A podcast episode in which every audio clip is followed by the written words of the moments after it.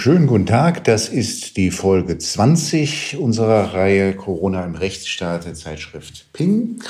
Und heute machen wir einen Ausflug ganz weit weg nach Kalifornien. Ich begrüße im, in San Francisco am anderen Ende der Leitung oder genauer gesagt in Berkeley Paul Schwarz. Hallo Paul. Hallo Nico. Paul, ähm, ähm, schön, dass das geklappt hat. Ich darf dich kurz für diejenigen, die dich nicht kennen, vorstellen. Du bist Professor, und zwar Jefferson E. Peiser Professor in, in, in, an der Berkeley School of Law und the Director of the Berkeley Center of Law and Technology. Und äh, zusätzlich noch, das geht in Amerika anders als in Deutschland, bist du auch noch Special Advisor in der Anwaltskanzlei Paul Hastings und befasst dich mit seit sehr, sehr vielen Jahren mit Privacy. Wie lange schon? Oh mein Gott, ich habe nachgezählt gestern und über 30 Jahre inzwischen. Das, das ist eine lange Zeit, ja. ja. Und wir machen heute, wir, wir, wir mischen heute, fangen mal auf Deutsch an, weil du ja ähm, hervorragend Deutsch sprichst und jeden Tag Deutsch sprichst. Ähm, und machen dann die zweite Hälfte weiter auf Englisch. Ähm, wie wie schaut's denn in Kalifornien so aus mit äh, Corona und Covid? Was ist denn bei euch so die Situation? So fangen wir an, einfach so vielleicht die Lage ein bisschen zu beschreiben. So Coronavirus in den USA. Es kommt stark darauf an, wo man ist. Und so hier in Berkeley oder in San Francisco sind wir noch gesperrt. Das heißt, man muss äh, zu Hause bleiben. Das ist nicht so streng vielleicht wie in Italien. Uh, wir, wir dürfen zum Beispiel aus dem Haus für Lebensmittel oder uh, Sport zu machen. Um, so, wie gesagt, nicht so streng vielleicht wie anderswo. Und dann auch in Amerika, in, es uh, hängt stark darauf an, wo man ist, was für ein Bundesland. Und so, es gibt woanders hier in Amerika, wo das Leben ziemlich äh, normaler abläuft. Und ist Kalifornien besonders streng? Äh, ja, ist es. Äh, und besonders in den Bay Area, was eigentlich ein Glück für uns gewesen ist. Wir haben so unsere äh, Sperre zu, äh, zuerst bekommen für Amerika und äh, sitzen jetzt zu Hause heute, glaube ich, neun Wochen. Und ähm, so, das war vielleicht äh, vier Tage vor das alles in New York angefangen hat. Und die Folge ist, wir haben kein, wir haben viel weniger Fälle und viel weniger Tote als zum Beispiel in New York. Wie gesagt, was ein Glück für uns gewesen ist. Du hast ja auch viel Verbindung nach New York. Wie schaut es in New York jetzt eigentlich aus im Augenblick? Äh, äh, ja, in New York äh, geht es langsam besser. Die Kurve geht nach unten, aber New York ist sehr stark betroffen. Zum Beispiel in New York für eine Weile waren die Lage der Krankenhäuser wirklich schlecht. Um, in uh, Berkeley, in San Francisco ist das nie so gewesen. Das war nie so stark betroffen. Die haben immer Bette gehabt, zum Beispiel bei um, UCSF. Um, was das Problem in Amerika eher ist, die Tests sind eher problematisch. So, es kommt darauf an, auch hier, wo man in Amerika ist, aber es ist auch klar, dass wir nicht genug Tests haben, und dann fast komischerweise in, in so die Orte, wo es gibt genug äh, Tests, nicht unbedingt äh, Leute, die bereit sind, sich testen zu lassen. Wer wird getestet? Ähm, so das, auch das kommt darauf an, aber das ist im Prinzip Leute, die sich schlecht fühlen oder äh, auch die irgendeine Stelle haben, wo die viel in Kontakt mit Leuten kommen oder auch so die Personal im Krankenhäuser oder medizinische so Angestellte. Wie, wie schaut es wirtschaftlich aus? Man hört von so vielen Arbeitslosen. Gibt es das in Kalifornien auch? Ja, das, wir sind sehr stark betroffen in Amerika, so über 30 Millionen Arbeitslose. Ähm, man muss dazu sagen, ähm, es gibt wenig Arbeitsschutz in Amerika als in Deutschland grundsätzlich. die meisten Amerikaner sind nicht in der Gesellschaft, erstens. Und dann zweitens, äh, der Kündigungsschutz in den USA ist nicht stark ausgeprägt. So ein Amerikaner kann einen Arbeitsplatz schnell verlieren. Und das ist eh, das ist eigentlich, was hier in Amerika passiert ist. Wie läuft es in Berkeley an der Universität? Habt ihr da Betrieb? Uh, haben wir nicht, Nico. So, uh, wir haben unser Semester hier ist jetzt gerade zum Ende gegangen, aber seit uh, ja so neun Wochen wir haben alles auf Zoom und die Schule sind auch in Berkeley alles zu geschlossen und so wie es weitergeht weiß niemand. So was sind die Pläne zum Beispiel an der Uni von Berkeley und, und für nächstes Semester? Unser Uni-Präsident hat drei Möglichkeiten angekündigt. Erstens, hundertprozentig alles auf digital. Zweite Möglichkeit, teilweise wieder in Vorlesungssaale, teilweise wieder so Zoom-Uni. Und dann dritte Möglichkeit, äh, meistens sind wir alle wieder in Vorlesungssaale, aber auch hier äh, müssen wir auch äh, Pläne machen für zum Beispiel Professoren, die eventuell äh, anfällig wäre wär für so eine Covid-Krankheit. Entweder weil die schon irgendeine Krankheit haben oder weil die älter sind. Also klingt es, als ob es noch eine Weile dauert, bis es da, bis es zurückgeht ins normale Leben, auch bei euch. Auf jeden Fall, auf jeden Fall. Und so ähm, die Lage hier ist wirklich sehr so unsicher, Ungewissheiten sind überall. Und ich muss sagen, ähm, ich, ich schaue die Bilder äh, von Deutschland an, wo die Leute äh, sitzen wie im Zug oder ihr habt auch Fußball, wenn auch Geisterspiele, wie man sagt. Und äh, ja, ich bin ein bisschen neidisch. wie, wie erklärst du dir den Unterschied zwischen Deutschland und Kalifornien? Ähm, ich glaube, er hat Glück in uh, vielen Hinsichten in Deutschland. Ähm, erstens, weil er war sehr, uh, hat schnell reagiert.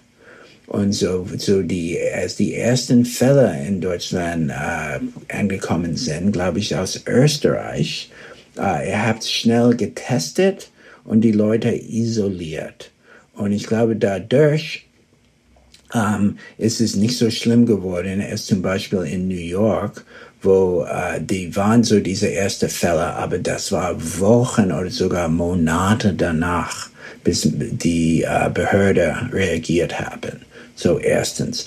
Zweitens, ich glaube, so eigentlich was äh, öffentlich Gesundheitsschutz angeht in Deutschland, ist so viel besser als in Amerika. Er hat mehr äh, Krankenhäuser, so die mehr Betten in Krankenhäuser.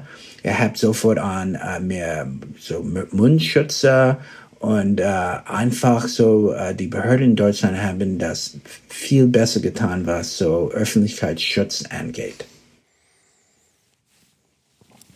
Sprechen wir ein bisschen über ähm, die, die jetzt digitalen Themen, die Privacy-Themen dieser Zeit. Ähm, ähm, ist Ihr habt ja gerade die Konferenz gehabt in, in, äh, in Washington Anfang des Monats, ähm, Privacy and Security. Was sind denn da so die großen Themen gewesen, wenn es jetzt um Covid geht, ähm, ähm, bei, jetzt bei der Konferenz? Ja, viel, viel ging um, was die äh, Arbeitgeber machen dürfen und nicht machen dürfen. So, und ähm, ich glaube, das war wirklich Hauptthemen und auch so eigentlich so, wie das aussieht in der großen Welt, was Covid angeht. Was sind die Fragen so für Arbeitnehmer äh, und für Behörde? Was gibt es so für Praktiken bei Arbeitgebern in, in Amerika? Ja, so wie, wie gesagt, wir haben so äh, weniger Gewerkschaften in Amerika und ähm, weniger Kündigungsschutz. Und so ähm, die Frage wird, was ist äh, vernünftig, was ist erlaubt für Arbeitgeber zu tun, was so Testen äh, angeht. Und wie dürfen diese Auskunft weiter aufbewährt und bewertet sein. aber zum, zur Zeit ist das, äh, haben die eigentlich freie Hände so mit Daten. Und eigentlich man auch, kann auch sagen, wenn die nicht testen oder wenn die probieren, nicht einen sicheren Arbeitsplatz zu veranstalten, können die auch sich rechtsfällig machen. Weil dann sicher später werden die angeklagt von Arbeitnehmern, die krank werden. Und dann wird die, dieser äh, Prozess oder Klage laufen, äh, er hat mich nicht so richtig geschützt bei der Arbeit. Man muss auch sagen, was eine interessante so Entwicklung ist. Uh, in, in Kalifornien, wir haben uh, eigen, einige uh, so Tech-Firmen, die sagen um, zu den Arbeitnehmern, sie können jetzt zu Hause arbeiten und zwar so lange, dass sie wollen. Und ich glaube, das ist jetzt angekündigt von Twitter und das ist auch angekündigt, glaube ich, von Salesforce. Und das wird sehr interessant in vielen Hinsichten. Man fragt sich zum Beispiel, ähm, was wird auch die Büros bekommen? Wird man so auf einmal so viel weniger äh, Büroplätze in San Francisco oder Palo Alto äh, oder Berkeley äh, haben müssen? Heißt das, dass Leute in Kalifornien nicht mehr wohnen wollen, weil es gibt so viele, viele Orte, die billiger sind. Und äh, man fragt sich wirklich, ob die Landschaft danach viel anders aussehen werden. Habe ich dich eben richtig verstanden, dass es da aus Sicht eines Unternehmens, wenn es seine Mitarbeiter zurückholt ins Büro, Liability Issues gibt? Riesig, auf jeden Fall. Und so, ähm, jetzt das ist so sehr umstritten in Amerika. Ähm, Im Kongress, die Republikaner möchten auf jeden Fall ein Gesetz jetzt haben, das lässt die ähm, Arbeitgeber ohne Verpflichtung, so ohne Haftung in dem Fall, dass die äh, vernünftig äh, Schutz haben im ähm, äh, Büroplatz und die danach eingeklagt sind. Und die Demokraten möchten das eher so offen lassen und von normale so ähm, Arbeitsrecht und Deliktsrecht, also dass es weitergeht. Aber kein so äh, freie Haftung. Dürfen Arbeitgeber, Arbeitnehmer äh, verpflichten, sich testen zu lassen? Ähm, das ist jetzt äh, nicht so, wir haben, glaube ich, jetzt keine herrschende, herrschende Meinung dazu.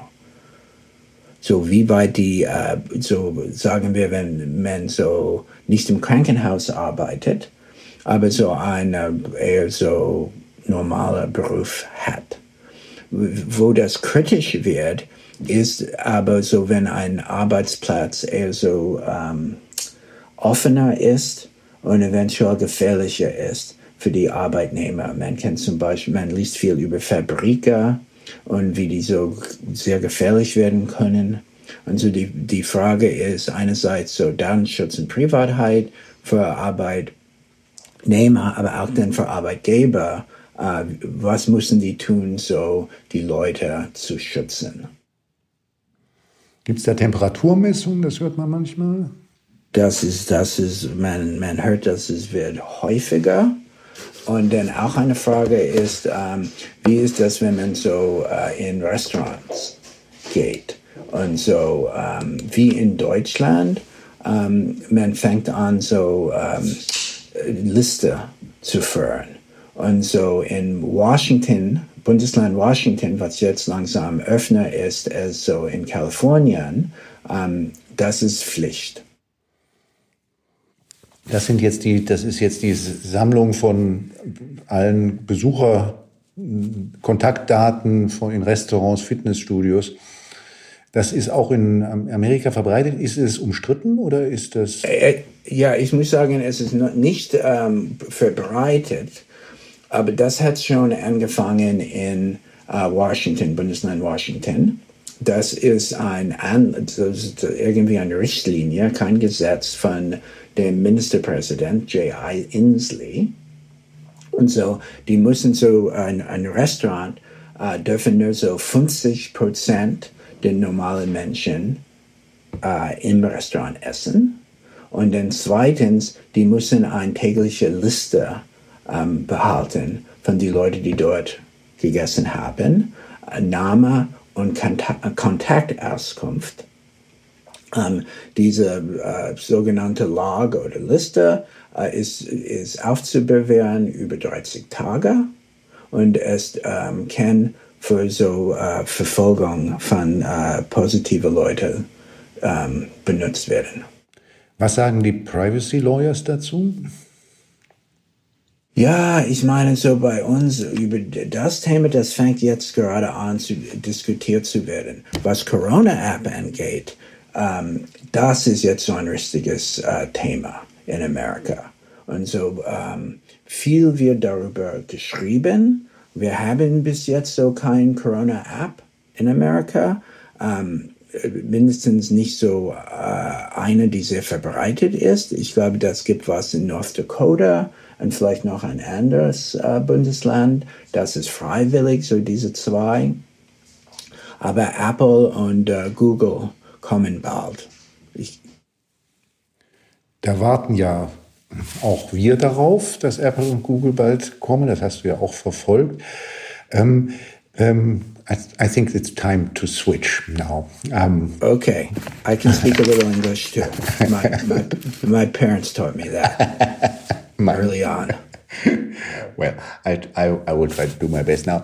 Um, um, uh, um, following the discussion uh, about uh, of, of, of, apps, of all kinds of uh, apps uh, in in the US and in Germany or Europe, what strikes you? What are the differences? And if you just follow the discussions, you know the um, the discussions are uh, strikingly similar. I have to say.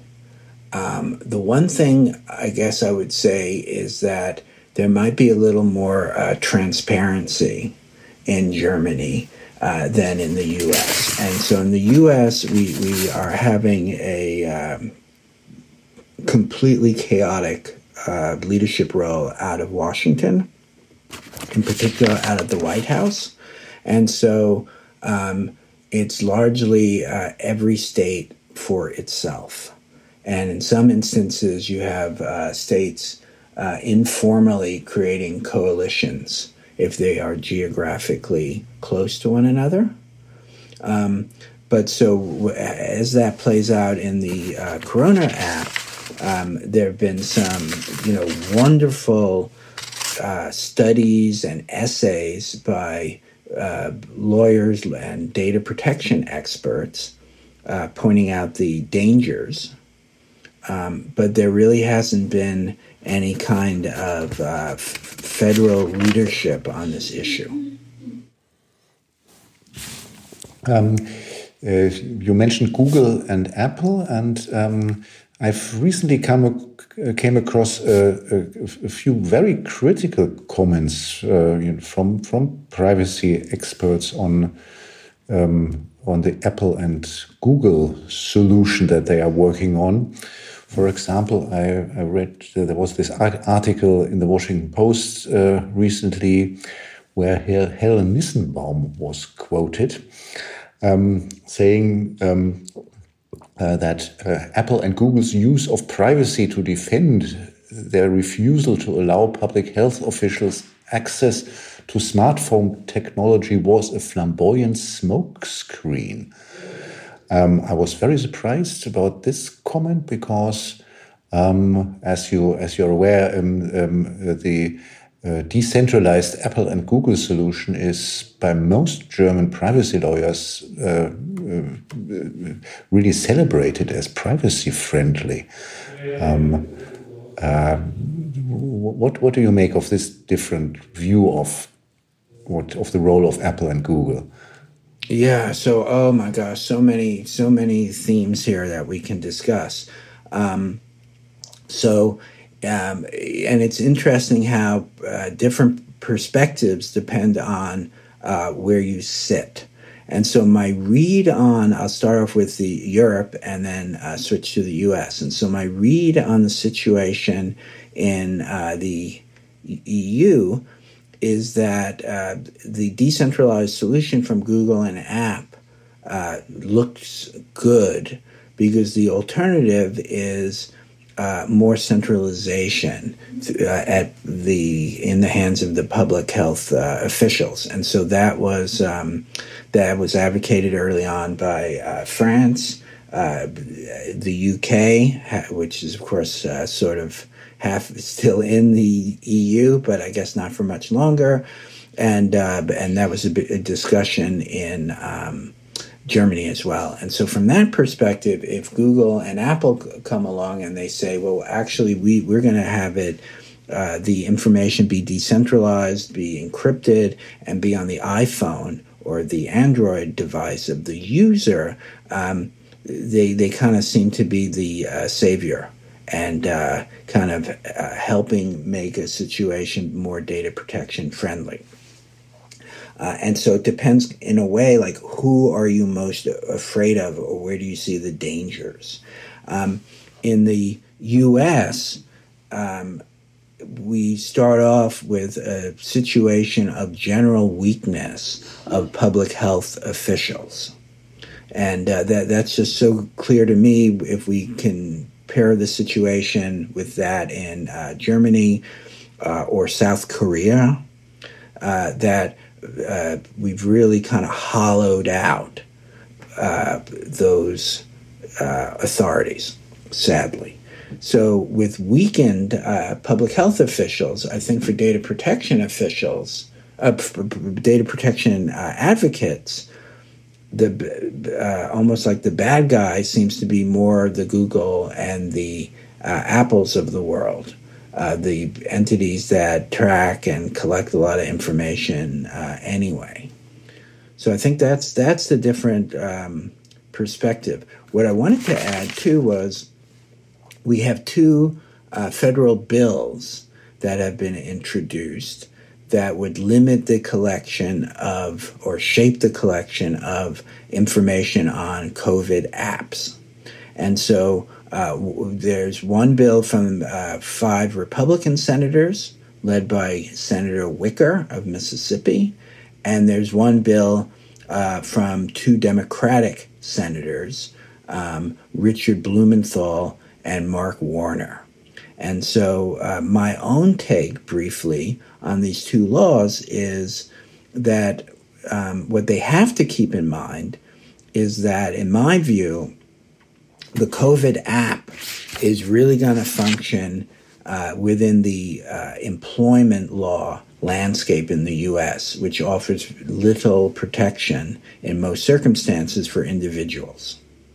So, in a way, I think the uh, discussion about uh, the COVID app in the US, which views it as being this kind of voluntary uh, choice that people will use or they won't use is misleading. I think there's going to be um, a low level of uh, spontaneous voluntary use of COVID tracking apps, although I may be wrong. But it's it's hard sometimes in the United States even to get people to wear um, a mask, right? A surgical mask now. Um, it's hard to get people to continue to stay home and wash their hands. And it's sometimes very hard in the United States to get parents to vaccinate their children. So I think there's going to be resistance to the COVID app where people can resist. But I think where it's going to be used is uh, by employers who run things like uh, factories and uh, warehouses and in other kind of working settings where it's going to be take it or leave it. So that's where I think the action goes. So at the end of the day, it won't be as voluntary as um, as it should, or, as most uh, German privacy uh, lawyers would argue it should be. Um, yeah, because I think in generally in in uh, the U.S., I can imagine a situation where uh, for the person working in the meat fact packing factory, where there are a lot of cases, and the employer says um, we are going to require a COVID app, and so that's a hard lawsuit, uh, perhaps, in say, for the employer employee to say I refuse to uh, have it, right? If then the employer says, well, then it's not a safe workplace, you must wear it. The same way this in the United States, we've seen this debate with things like key cards, where it's the employer can say, no key card, uh, you don't get into the office, and therefore you don't have a job. Or the employer can say, um, if you don't, you know, here's the email system, and you now consent to be tracked so I can imagine something simpler, similar happening with uh, a COVID app in many workplaces. And so what's really critical is that the law uh, shape and structure how the information is collected, the extent to which tracking can take place, and how long the information can be kept. And I think that's where the action happens and kind of not in simply saying uh, it's voluntary. So, in, in short, um, COVID tracking apps I think are going to be here soon in America. I don't think they're going to be truly voluntary. And I think the law needs to carefully regulate their use as part of a larger public health response. So, would you feel that um, that they that they will not work when they are entirely voluntary?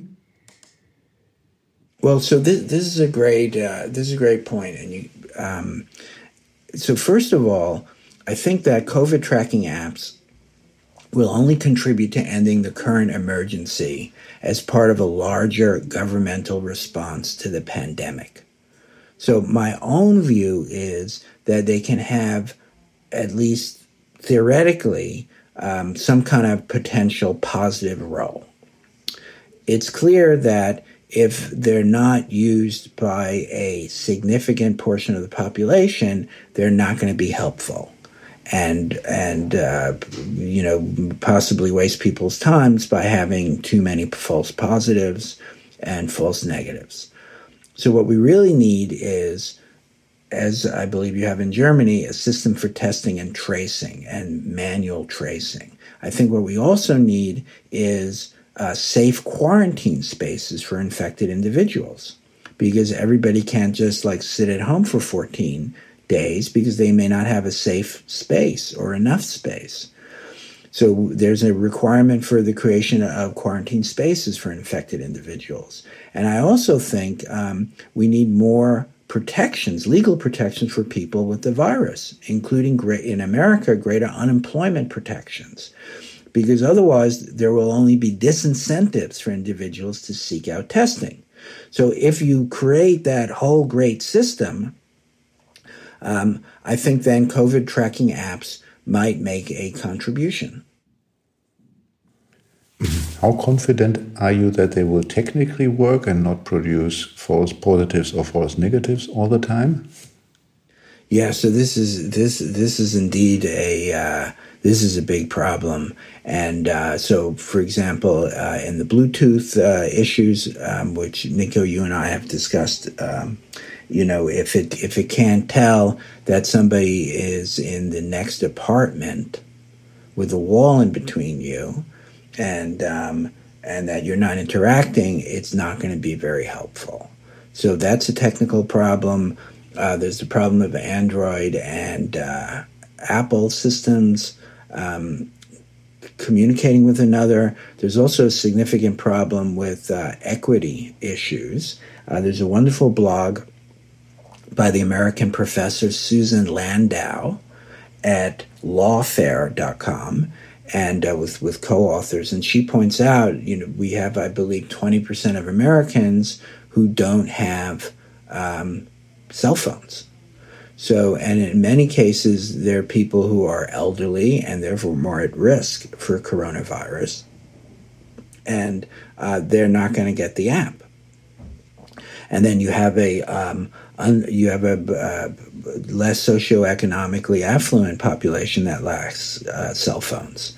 Uh, and we're, show, we're fig- statistics are shown that they are very heavily hit by COVID mortality. So, you know, these are all reasons to be somewhat, I guess, skeptical of COVID tracking apps. But as I said, um, they are likely in the United States to be used in certain kinds of workplace settings. So I think at any rate, there is a need to regulate them. Great. Um, Paul, leider ist die Zeit vorbei, die wir haben, die 30 Schade. Minuten. Sie geht immer viel schneller vorbei, als man denkt. Es war ganz, ganz wunderbar, mit dir zu sprechen. Und ich hoffe, dass wir das Gespräch bald und vielleicht auch vor Ort ähm, äh, äh, fortsetzen können. Ich hoffe, dass es, dass, wir, dass es nicht mehr lange dauern wird, wo wir dann auch alle Pläne wieder äh, verfolgen können, die wir, ähm, äh, die wir ja eigentlich schon für dieses Jahr hatten, ähm, in Berlin, in San Francisco, in Washington und wo auch immer. Ähm, vielen, vielen, vielen lieben Dank, Paul, und, und Grüße nach Kalifornien. Okay, bitte, Nico. Und äh, ich freue mich bald, dass wir wieder bei Kaffee und Kuchen sitzen können, ob in Berkeley oder Berlin oder Washington oder woanders.